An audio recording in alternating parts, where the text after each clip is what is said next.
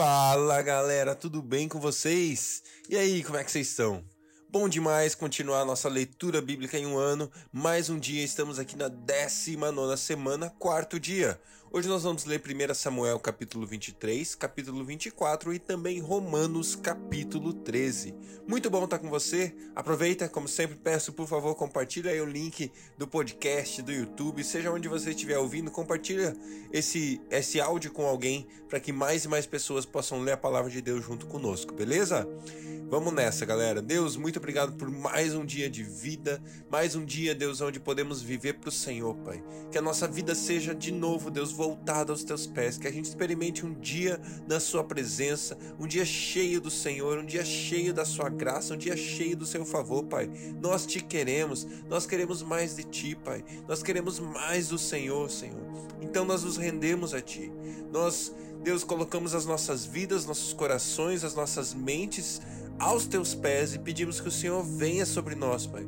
Nós nos rendemos, queremos ser totalmente submissos, totalmente rendidos ao teu espírito, à tua voz, Deus, na nossa vida nesse dia, em nome de Jesus, nos tome por completo, completamente, de maneira que quando nós falarmos seja a sua voz, de maneira que quando nós olharmos seja o seu olhar, de maneira que quando nós agirmos seja as tuas atitudes, Jesus. Nós te queremos. Toma as nossas vidas, Deus, para amar o próximo, para amar, Deus, os nossos inimigos. Nos ajude, Senhor. Nos ajude a viver uma vida que honra e glorifica e exalta o teu nome, hoje e sempre, Pai. Em nome de Jesus, obrigado pela leitura da Sua palavra, que ela fale aos nossos corações nesse, nesse tempo, que ela traga revelação aos nossos corações, em nome de Jesus. Amém. Bora lá então, galera. 19 semana, quarto dia 1 Samuel 23, 24 e também Romanos capítulo 13. Glória a Deus, vamos nessa. 1 Samuel 23. Quando disseram a Davi que os filisteus estavam atacando a cidade de Keila e saqueando as eiras, ele perguntou ao Senhor: Devo atacar esses filisteus? O Senhor lhe respondeu: Vá, ataque os filisteus e liberte Keila.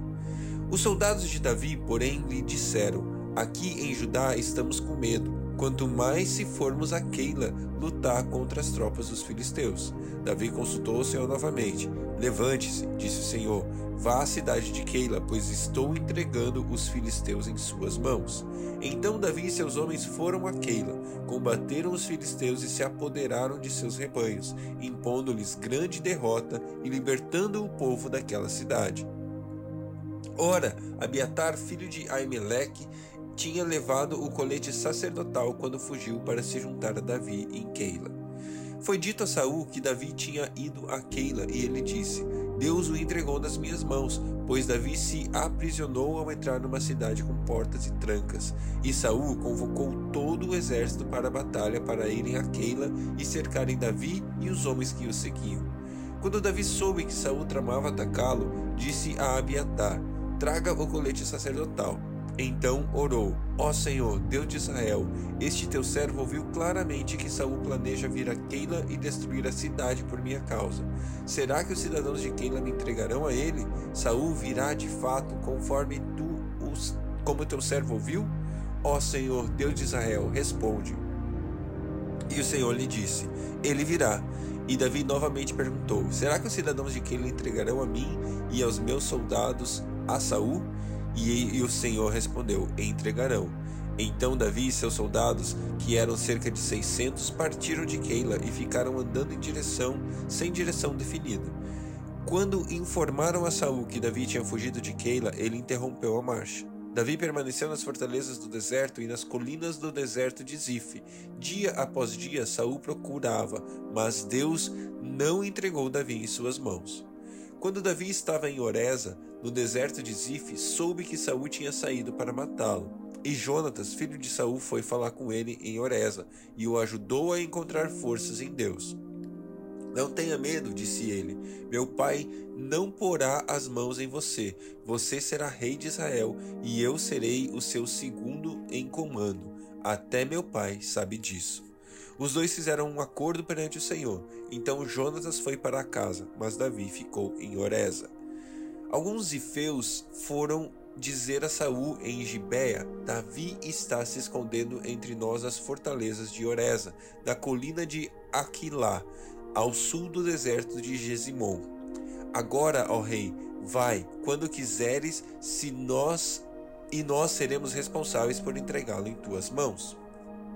Saul respondeu: O Senhor os abençoe por terem compaixão de mim. Vão e façam mais preparativos.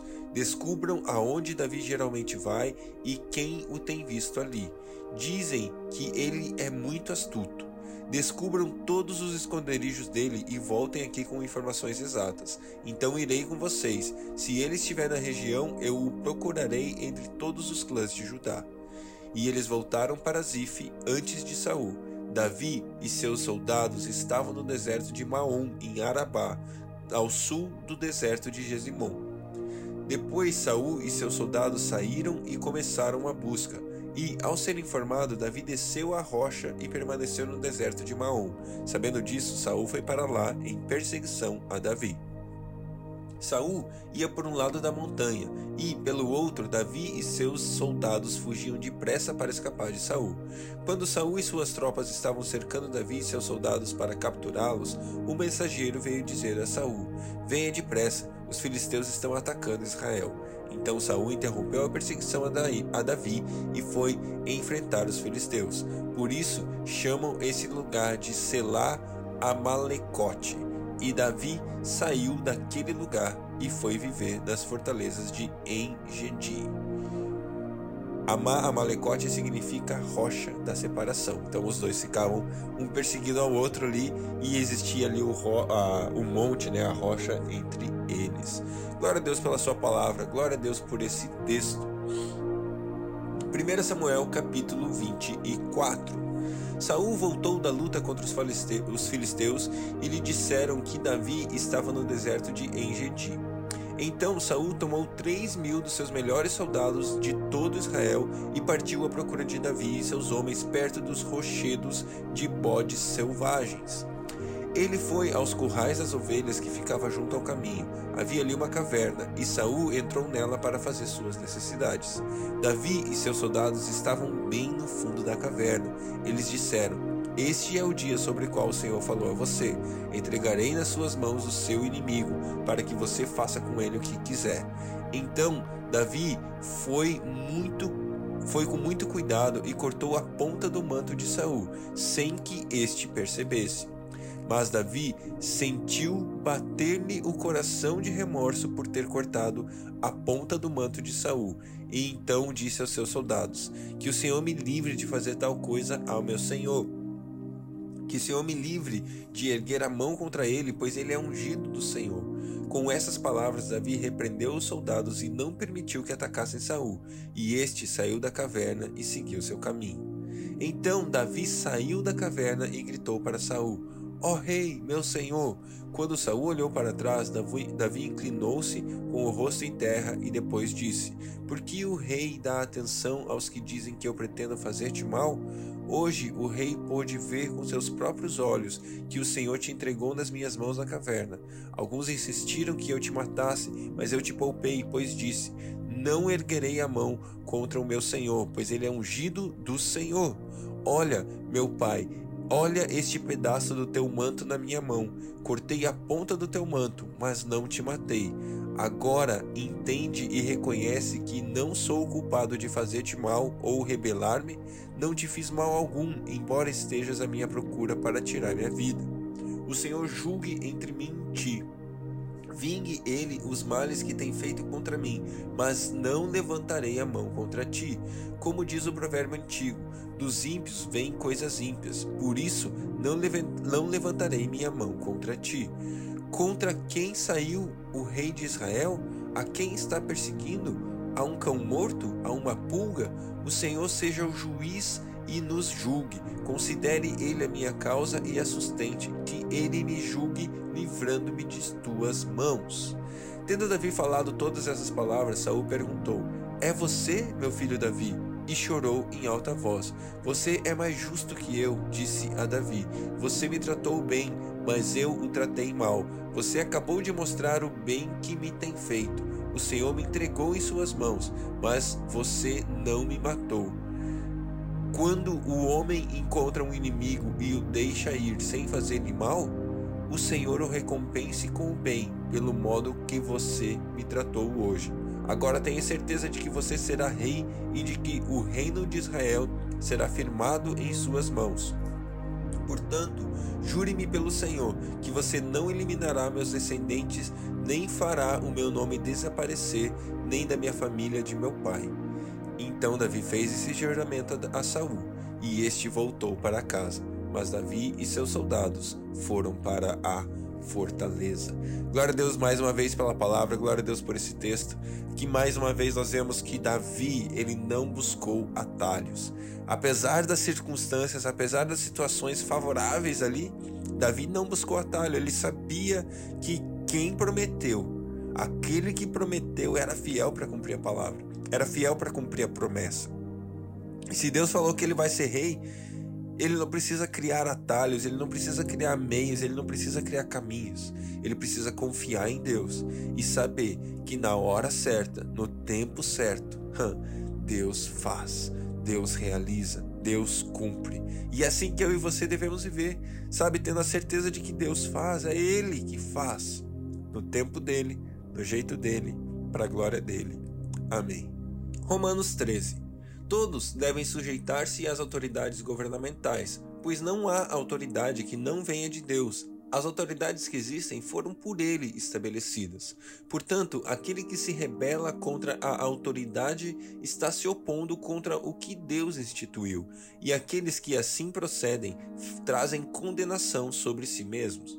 Pois os governadores não devem ser temidos e não ser a não ser por aqueles que praticam o mal você que quer viver livre do medo da autoridade, pratique o bem, e ela o enaltecerá, pois é serva de Deus para o bem.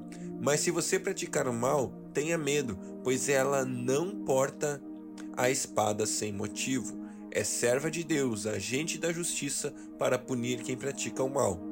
Portanto, é necessário que sejamos submissos às autoridades, não apenas por causa da possibilidade de uma punição, mas também por questão de consciência. É por isso que também é por isso também que vocês pagam imposto, pois as autoridades estão a serviço de Deus, sempre dedicadas a esse trabalho. Deem a cada um o que lhe é devido, se imposto, imposto, se tributo, tributo, se temor, temor, se honra, honra. Não devam nada a ninguém a não ser o amor de uns pelos outros, pois aquele que ama seu próximo tem cumprido a lei. Pois estes mandamentos, não adulterarás, não matarás, não furtarás, não cobiçarás e qualquer outro mandamento, todos se resumem a esse preceito: ame o seu próximo como a si mesmo. O amor não pratica o mal contra o próximo, portanto, o amor é o cumprimento da lei. Façam isso compreendendo o tempo em que vivemos. Chegou a hora de vocês despertarem do sono, porque agora a nossa salvação está mais próxima do que quando cremos. A noite está se acabando e o dia logo vem. Portanto, deixemos de lado as obras das trevas e revistamo-nos da armadura da luz. Comportemo-nos com decência, como quem age à luz do dia, não em orgias e bebedeiras, não em imoralidade sexual e depravação, não em desavença e inveja. Ao contrário, revistam-se do Senhor Jesus Cristo e não fiquem premeditando como satisfazer os desejos da carne. Glória a Deus, glória a Deus pela Sua palavra mais uma vez, por mais um dia de leitura. Que você tenha um dia abençoado, amando o seu próximo. O amor é o, é o cumprimento da lei. Essa frase é fantástica, porque aqui no nosso lado, do lado da graça, eu e você vivemos por amor.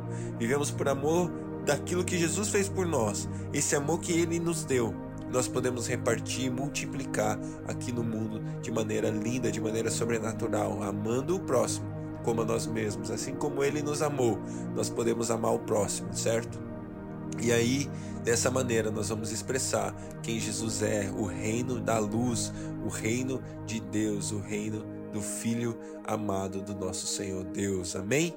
Que Deus abençoe seu dia e nos vemos amanhã.